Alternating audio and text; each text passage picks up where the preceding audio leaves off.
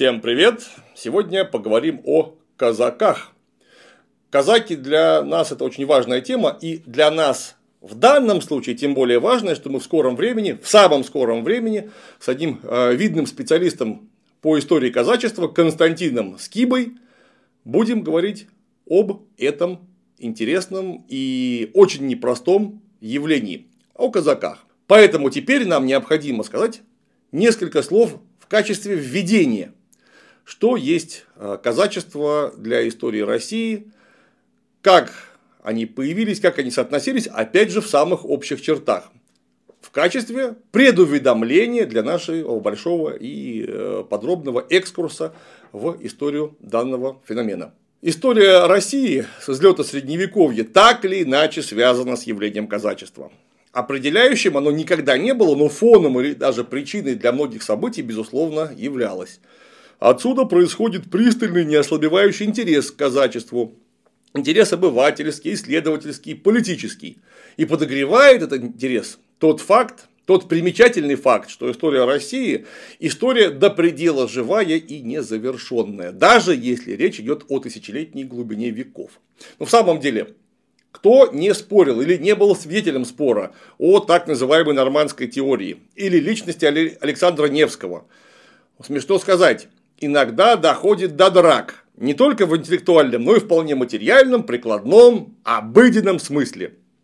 Трудно представить, что, например, англичане сцепились бы по причине неких узких мест политики Ричарда III или происхождения братьев Хенгиста и Хорста в изложении беды достопочтенного, ну, что было бы точным аналогом вопроса о Рюрике.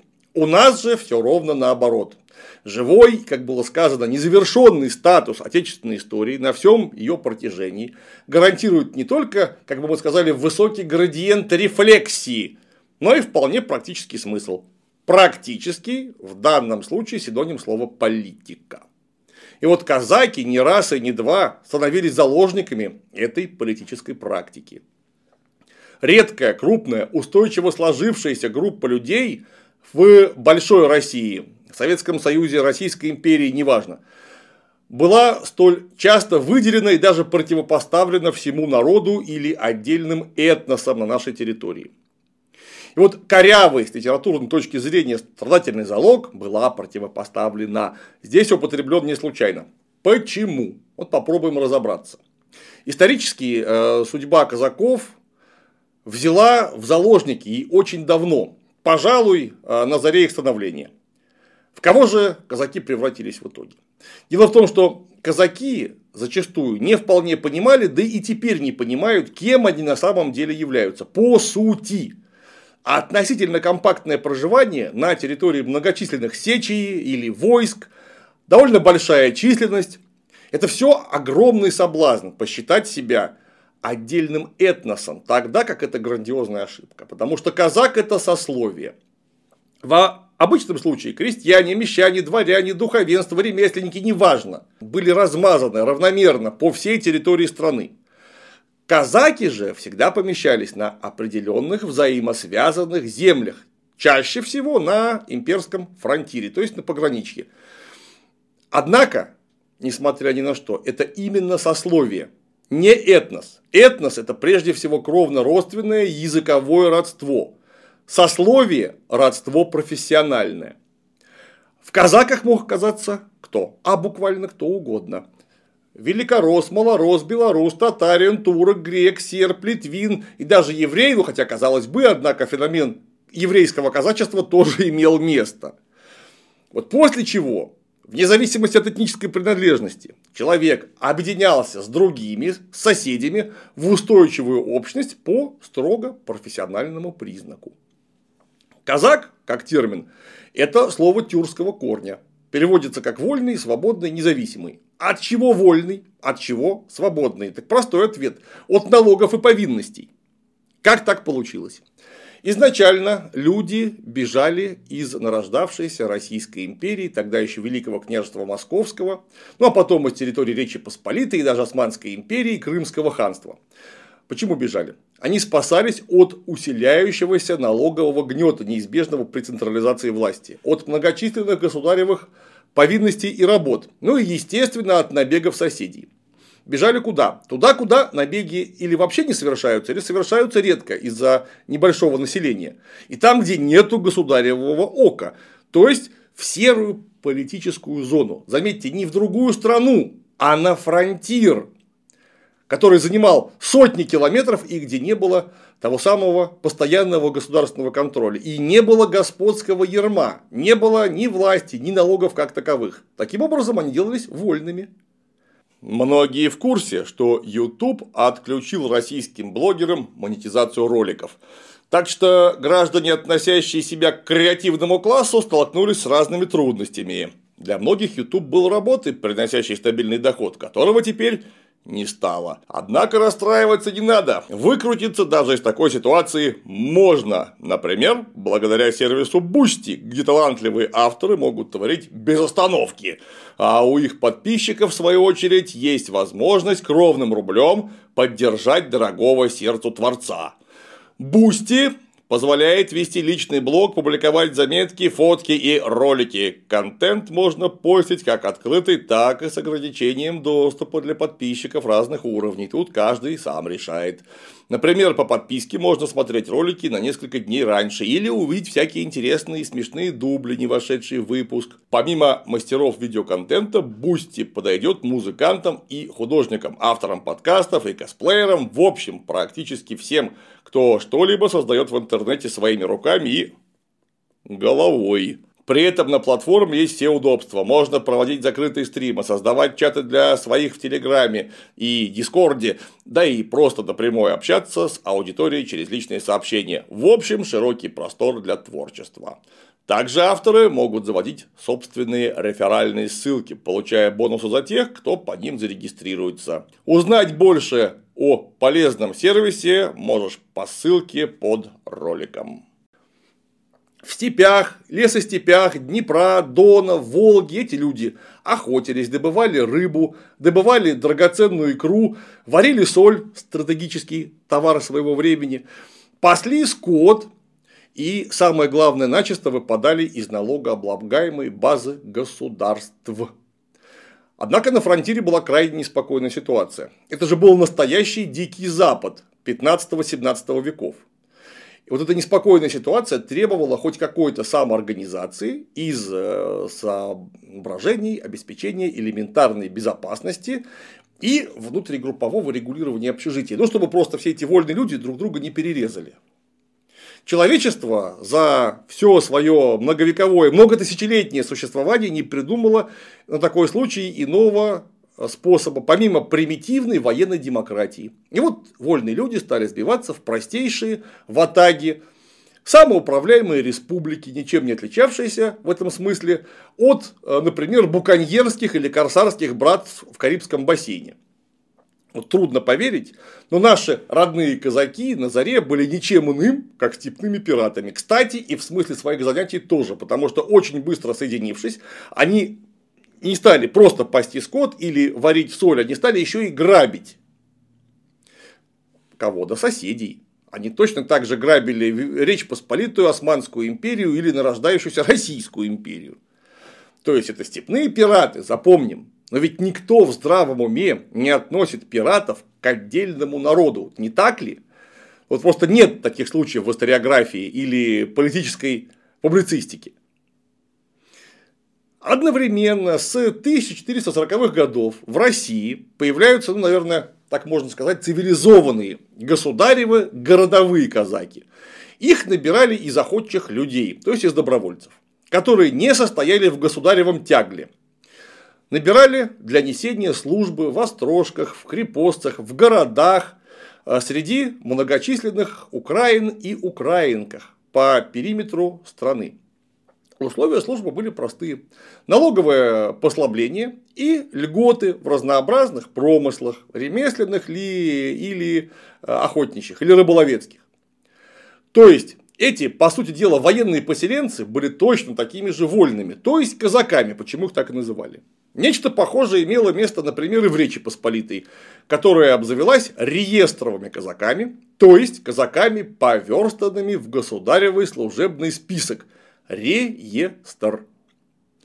И вот были казаки условно цивилизованные, и были казаки серой политической зоны. И те, и те вольные. Но серая политическая зона при всей ее соблазнительности для людей смелых, предприимчивых, имеет один важный недостаток, потому что рано или поздно соседние страны по мере собственного укрепления превращают ее в белую политическую зону, то есть берут под полный государственный контроль с податями, налогами, повинностями и всем, чем положено. И вот главные соседи. В первую очередь Россия, откуда основная масса казачества и вышла, в конце 17-18 веках стабилизировала границы. И вот там места для самостийных или полусамостийных казачьих республик попросту не осталось. Более того, принципиально неуправляемый характер их э, бытования доставлял государству массу проблем. Так что перед казаками встал выбор расказачивание, верстка в царевую службу, бунт или переход на сторону других государств – что, например, регулярно проворачивали части запорожского войска ну, в годы русско-польской войны 1654-1667 годов, русско-шведской войны, вспомним предательство Мазепы перед Полтавской битвой, русско-турецких войн, вот, например, Дунайская османская сечь 1775-1828 годов полностью состояла из казаков, э, части запорожских казаков, которые перешли на сторону турецкого султана.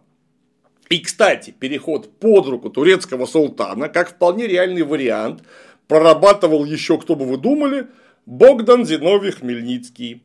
Перед антипольским и непосредственно в ходе антипольского восстания запорожцев 1648-1654 годов. Ну, в дальнейшем, понятно, он выбрал сторону московского царя, была заключена Переславская рада 1654 года, но вариант перехода в турецкое подданство имел место быть. Как бы то ни было, казаки были э, где силой, а где лаской переведены в нормальное сословное состояние в рамках страны, сформировав несколько казачьих войск. Мы помним и Донское, и Казачье, и Уральское, Оренбургское, Терское, Азовское, Башкирское, Амурское и так далее, и так далее. Они в разное время появлялись, в разное время могли быть упразднены, многие из них просуществовали до конца Российской империи. И вот их состояние во многом копировало положение городовых казаков. От Василия Темного до Ивана Грозного. Ну, наверное, с той лишь разницей, что теперь они все были сконцентрированы не около каких-то городков, а в целые большие э, территориальные формирования, ну, в основном на границах империи. Это военные поселенцы, обязанные снаряжаться, обучаться и служить за свой счет, получая за это освобождение от налогов серьезные земельные, промысловые и прочие льготы. И вот так началась реальная история и служба казаков в составе Российской империи. И вот точно так же и именно в это время родилась легенда, которая суждено было сыграть политическую роль, зачастую крайне неприглядного свойства. Во-первых, во многих казачьих станицах, особенно на юге, помнили славные вольные времена и пели о них песни. Это «Золотая воля», «Лихие атаманы Серко и Булавин», «Азовское взятие» и «Азовское сидение» же, самостийные набеги на турок и крымчаков, откуда можно было получить немалую долю благосостояния, не платя никаких налогов. Вот все это стало основой для чего? Вот ничем особенным вот такая долгая память о Золотом веке не обернулась бы и не оборачивалась бы, как в большинстве случаев в истории, если бы не второй фактор. И вот теперь во-вторых, казаки жили бок о бок с так называемыми иногородними, обычными крестьянами, которые не несли военной службы и не обладали льготами, какими обладали казаки. То есть составляли сословно чуждое населения и зачастую конкурентное население, просто потому что они обрабатывали ту самую землю, которая могла бы достаться казакам, или занимались промыслами, которые могли бы достаться казакам, но не доставались, потому что тут жили какие-то другие сословия. Ну а где конкуренция, неважно, за землю, торговлю, промыслы, там всегда и конфликт. А конфликт испокон веков является лучшим сплачивающим фактором и останется таковым, пока человечество не избавится от наследия тройболизма. То есть, ну, по-простому, девочки, а против кого мы дружить-то будем? Впрочем, конфликтовали казаки не только с иногородними, но и друг с другом. Достаточно вспомнить, с чего началось восстание Булавина 1708-1710 годов. А началось оно со спора из-за соляных промыслов между бахмутскими казаками, которых возглавлял Булавин, и изюмским казачьим полком. Ну и в-третьих, казаки, как всякое нормальное сословие, крайне неоднородны, имея значительную внутреннюю стратификацию, в первую очередь по имущественному признаку. Казачья старшина, дородные, то есть богатые казаки, с удовольствием наживались и эксплуатировали казачью голодьбу, то есть бедноту. Вспоминая о том, что они, оказывается, браты-казаки только при крайней нужде. Ну и четвертое. Судьба казачества, неотделимая от судьбы и людей сословия Российской империи, в 1861 году оказалась перед лицом ускоренного построения капитализма. Реформа по освобождению крестьян высвободила массу рабочих рук и выбросила на рынок массу свободных денег, которые раньше оборачивались в виде натуральных оброков или барщин внутри господских хозяйств, что повлекло за собой сразу активное освоение всеобщего рыночного пространства империи разнообразными и в том числе и не в последнюю очередь зарубежными капиталами. Конечно, началось это не в 1861 году, подспудно этот процесс начался гораздо раньше, начиная с Петра I. Но вот теперь он перешел в открытую фазу. Россия вступала в совершенно иную эпоху, когда отжившие сословные перегородки превратились не в просто перегородки, а в серьезную помеху новым производительным силам и производственным отношениям. Это вроде бы хорошо, но при всех плюсах капитализм равно построению политической нации в полном смысле слова. Капитализм вообще породил все современные нации на планете. А что есть нация? Научное определение дал еще Иосиф Виссарионович Сталин в работе «Марксизм и национальный вопрос», и до сих пор это определение никем не было серьезно опровергнуто. Оно вводит однозначную дефиницию. Нация есть исторически сложившаяся, устойчивая общность людей, возникшая на базе общности языка, территории, экономической жизни и психического склада, проявляющегося в общности культуры. Вот такое определение. По всем параметрам казаки не имели шансов на обособленное национальное строительство. Язык, территория, экономика – все это являлось общероссийским взаимосвязанным фактором, если бы не одно «но». Череда кризисов и общая слабость экономики и империи привела к размыванию общего экономического пространства. Результатом стал распад страны в 1917 году на малые экономически самостоятельные регионы с последующими попытками национального генезиса, зачастую искусственным путем. Если, например, у казахов, или туркмен, или грузин, или армян для этого имелись естественные объективные предпосылки, просто в виде отдельного фактически существующего языка, общей э, исторической судьбы, то у казаков, казалось бы, нет, не было таких шансов. Но в самом деле таджикская или узбекская нация имеет и свои языки, и когда-то создавали или входили в самостоятельные государства. То есть есть какая-то история, какой-то кейс, как теперь говорят. А что есть казак, чьи недавние предки, например, могли быть переселены из Новгорода Великого на Белгородскую засечную черту, а после записаны в Черноморское войско? Кто они этнические? У них язык-то какой? Язык-то у них русский, и обычаи у них в основном русские с небольшими косметическими отличиями. По крови они обычные русские люди, конечно, с примесью греков, сербов и так далее, но тем не менее – и вот тогда-то пригодилась легенда. Обычная, характерная для всех или большинства людей на планете легенда о Золотом веке. В условиях образовавшегося политического вакуума возник закономерный вопрос. Если бы не сословие, то кто? Ответ незамедлительно последовал. С просторов упоминавшегося третьего пункта, а именно сословной казачьей верхушки, которая стремительно капитализировалась, начиная с первой половины середины 19 века. Ответ звучал примерно так.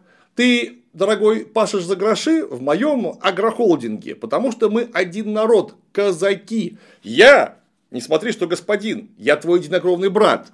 И если ты не будешь работать на меня, придет москаль, поругает старинную казачью вольность, отнимет земли, и пахать ты будешь теперь на него, на москаля. Кстати, на фронт ты тоже помчишься, потому что мы один народ. И нашу золотую волю, и обычаи наши надо защищать против охамевших соседей, если потребуется с оружием в руках. Вот, кстати, тебе в доказательство песня про атамана Серко или Булавина. Сколько ж веков-то нас русские угнетают. Песня эта старая и звучит в разных уголках нашей географии века так с 16 -го. Я говорю географии планеты Земля. Тут нет ничего нового. Рецепт испытанный. Казачья старшина прибегла к древнему проверенному способу, чтобы сохранить собственные доходы и не делиться ими с давно надоевшим центром. Тенденции к этому наметились далеко не в 1917 году, а лет за 100 до этого, например, на Кубани, где царские поверенные, а то и прямо губернаторы отмечали подобное настроение казачьей верхушки. С тревогой докладывали они в Санкт-Петербург, что Внимание, казачья верхушка думает только о том, как использовать выгоды нахождения в империи, чтобы э, упрочить свое благосостояние, увеличить доходы. Больше им империя не нужна вообще ни зачем. И они готовы, готовые сепаратисты. А теперь для этого сепаратизма сложились удобнейшие условия. Однако, Вопреки мечтам богатых казаков, казачьи земли не имели никаких шансов на самостоятельное существование.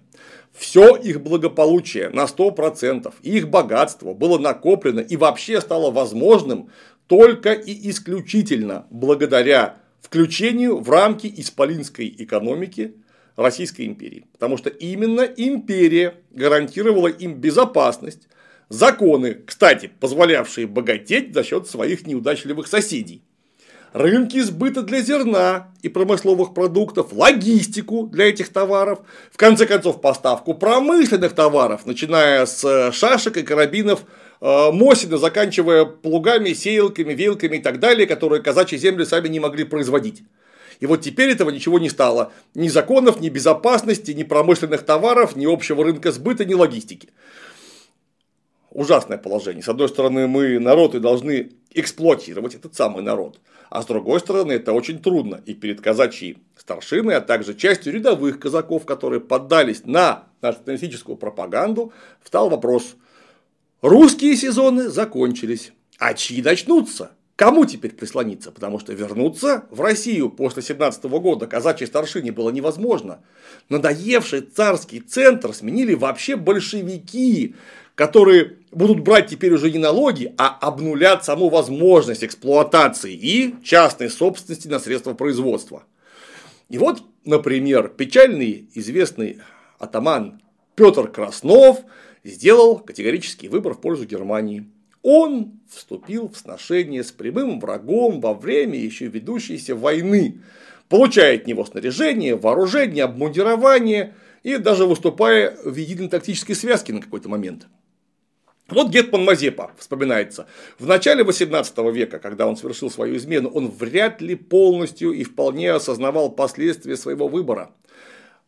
Вряд ли вполне понимал, что это настоящее форменное предательство. Потому что он был человек глубоко средневековый по менталитету, и он, видимо, попросту вовремя сменил сюзерена с неудачливого Петра I на, как казалось, более удачливого Карла XII воспользовавшись старинным правом отъезда, как сотни и тысячи феодалов до него в куда более раннюю пору.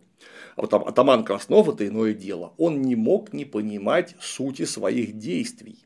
Однако жажда наживы, потребность в приумножении дохода собратьев по классу, а не по сословию теперь уже, толкнули его в объятия прямо интервентов, коих он и поддерживал в самом широком смысле вплоть до и уже вовсе гнусного перехода под знамена э, Гитлера. К сожалению, Петр Краснов лишь симптом. Подобных личностей оказалось великое множество. И теперь их принято называть красивым и не вполне понятным русскому человеку словом коллаборационисты. Хотя, куда точнее, срабатывает старинное нормальное наше слово предатель. Ну или еще более древнее латинское выражение хостис публике враг народа. Объективные последствия разрыва единых экономических связей, наложившиеся на столетнее, все ускорявшееся капиталистическое строительство, вполне закономерно повлекли за собой формирование национализма и националистической пропаганды. Казаки, как и было сказано, оказались заложниками исторической судьбы, которая разместила сословия на земле в виде компактных групп. Именно эти факторы дали казакам ложное понимание себя как отдельной нации. И некоторые вполне купились на данную морковку, привязанную к носу. Вместо иногородних, которые претендуют на часть казачьих земель, теперь выступили куда более опасные большевики и коммунисты, вообще отрицавшие любые сословия и саму возможность владения землей.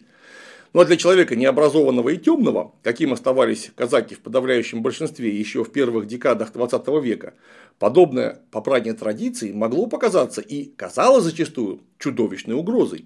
Пропаганда, доносившаяся с аристократических верхов находила своего слушателя и давала ясные и, главное, простые рецепты, как, с кем и за что надо бороться.